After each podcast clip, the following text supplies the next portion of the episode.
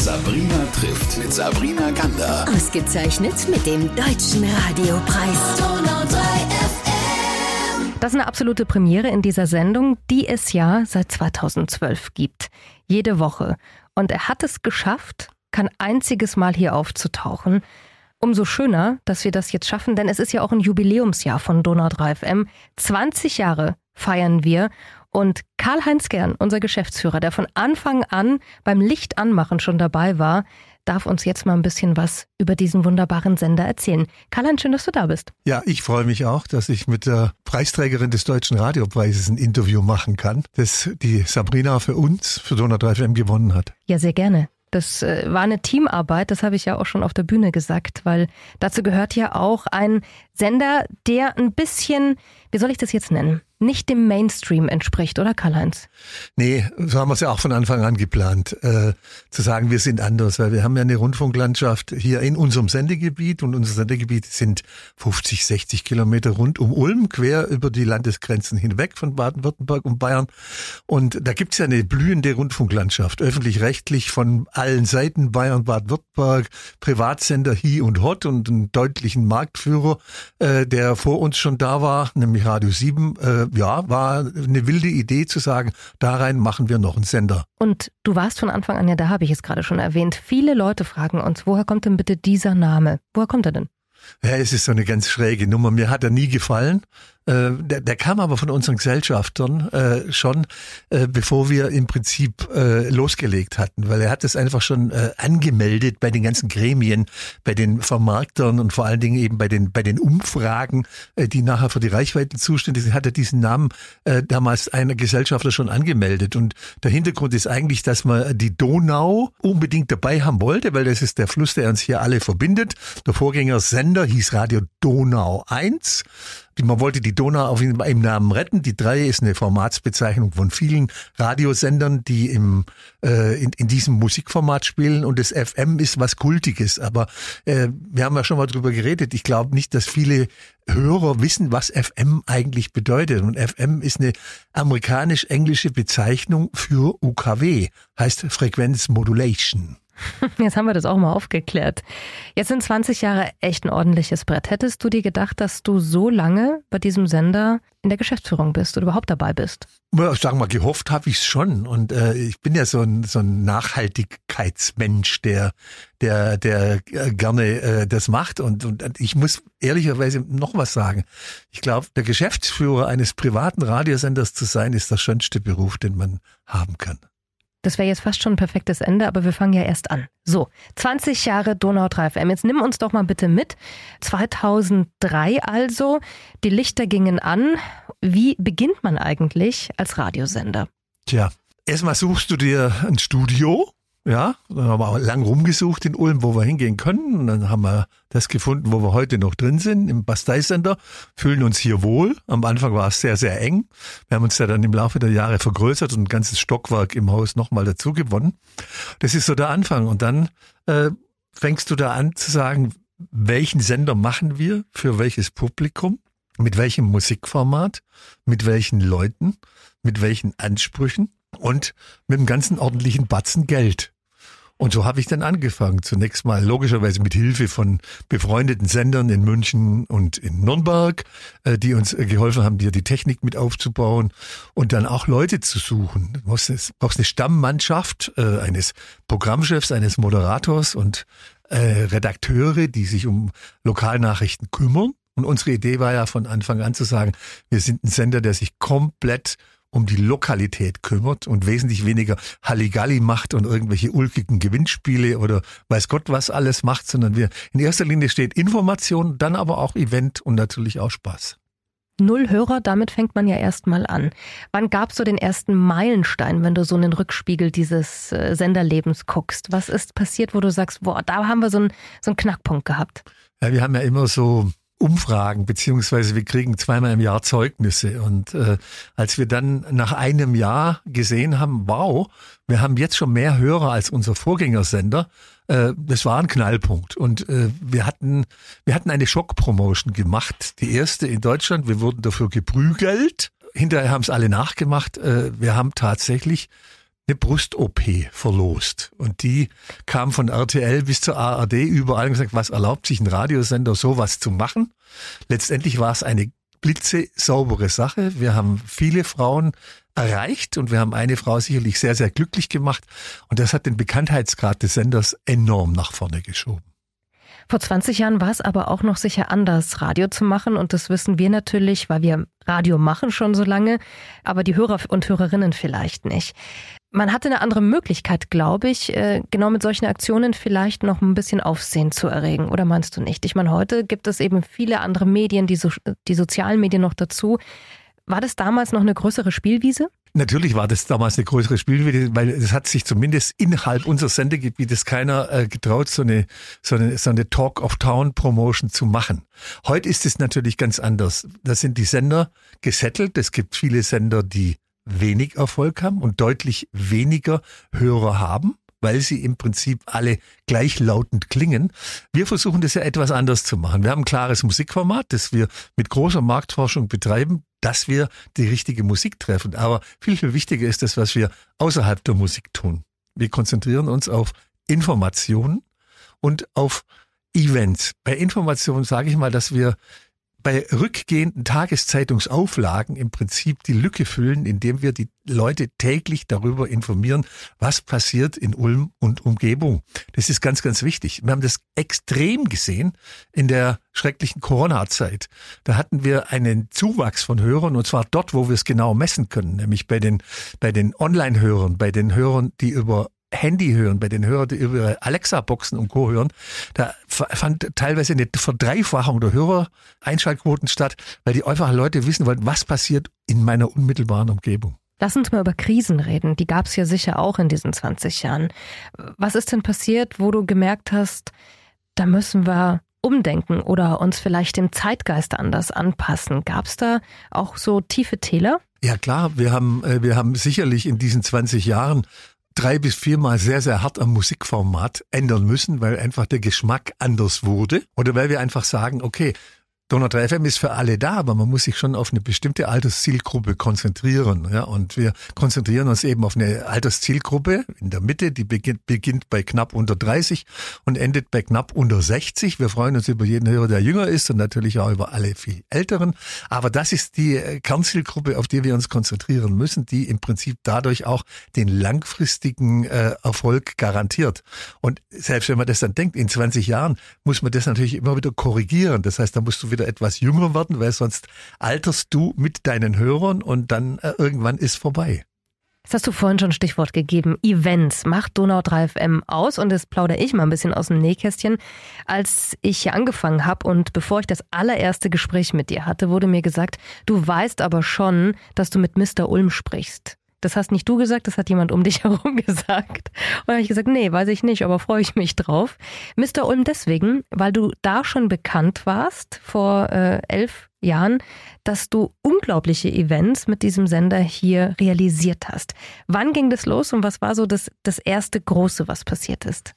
Vielleicht fangen wir noch früher an. Äh, ich wollte immer schon in der Eventszene oder sagen wir lieber besser mal in der Konzert- und Musikszene ordentlich mitmischen. Und leider habe ich äh, nicht die Möglichkeit gehabt, ein Instrument zu lernen oder wahrscheinlich auch kein Talent, aber ich wollte da dabei sein, ja, weil das war die Szene, die hip war, die, die toll war. Äh, da wollte ich dabei sein und deswegen hatte ich schon als Schüler die örtlichen äh, Schulbands gemanagt und dann irgendwann auch angefangen mit Konzerten größer zu organisieren. Ja, man so wirklich sich vorstellen, dass man, wenn ich nachdenke, glaube das erste große Konzert war 1972 und das war Kraftwerk in Ulm, äh, eine Kultband.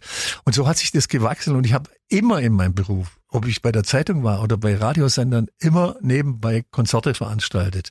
Und das habe ich dann als Geschäftsführer bei Donau 3 FM eingebracht, dass wir uns sehr, sehr stark über Events profilieren. Ja, und äh, wir haben im Prinzip auch neue Locations aufgemacht für große Konzerte. Sei das im Biberach der Marktplatz oder sei das in Ulm der Volksfestplatz, das Weili-Gelände, vor allen Dingen den Münsterplatz. Ja, und da konzentrieren wir uns drauf. Also nicht nur ich als Konzertveranstalter, sondern insbesondere auch der Sender und kann dadurch natürlich Namen nach Ulm holen, die wir sonst nie nach Ulm kriegen würden. Ich fange an bei Elton John, mach über The Who, denk an Neil Young und denk an alle großen deutschen Acts, die wir da hatten, von Dieter Thomas Kuhn über, äh, mir fallen sie schon gar nicht mehr alle ein. Äh, aber äh, es ist groß und da machen wir auch weiter. Dann nimm uns doch mal ein bisschen mit in die Geschichte von Karl-Heinz gern.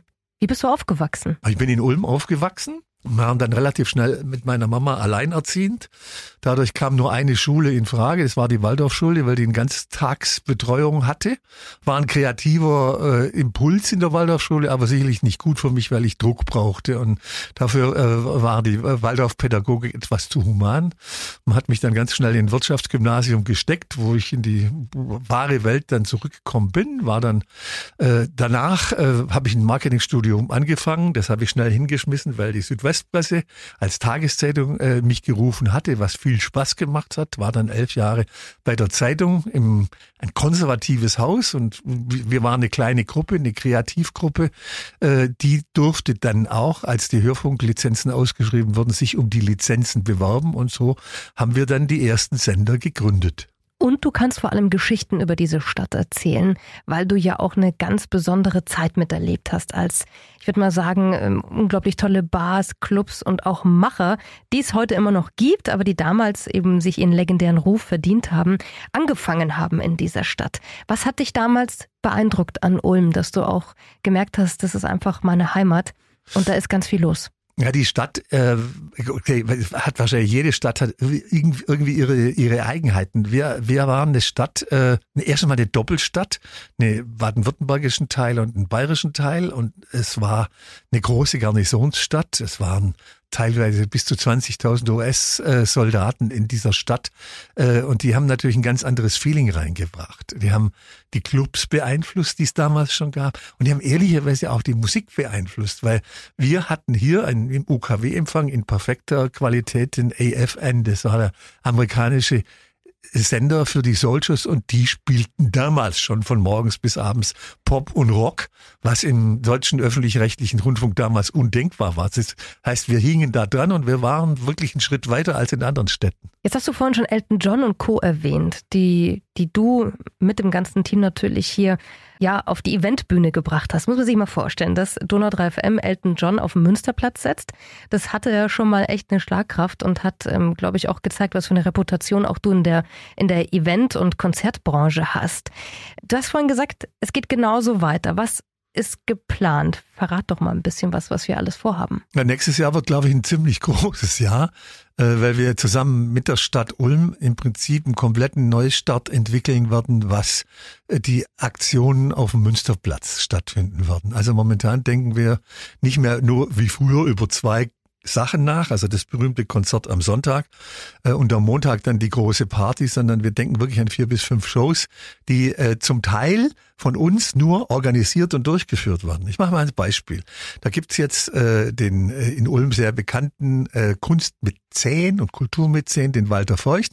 Und der Walter Feucht hat äh, dem Frank Waldhorn, das ist ein bekannter Musical-Komponist aus USA, den Auftrag gegeben, die Donau-Symphonie zu komponieren. Und die wollen wir am 14. Juli auf den Münsterplatz stellen und zwar mit niemand weniger als äh, dem 80 Mann starken Wiener Symphonikern.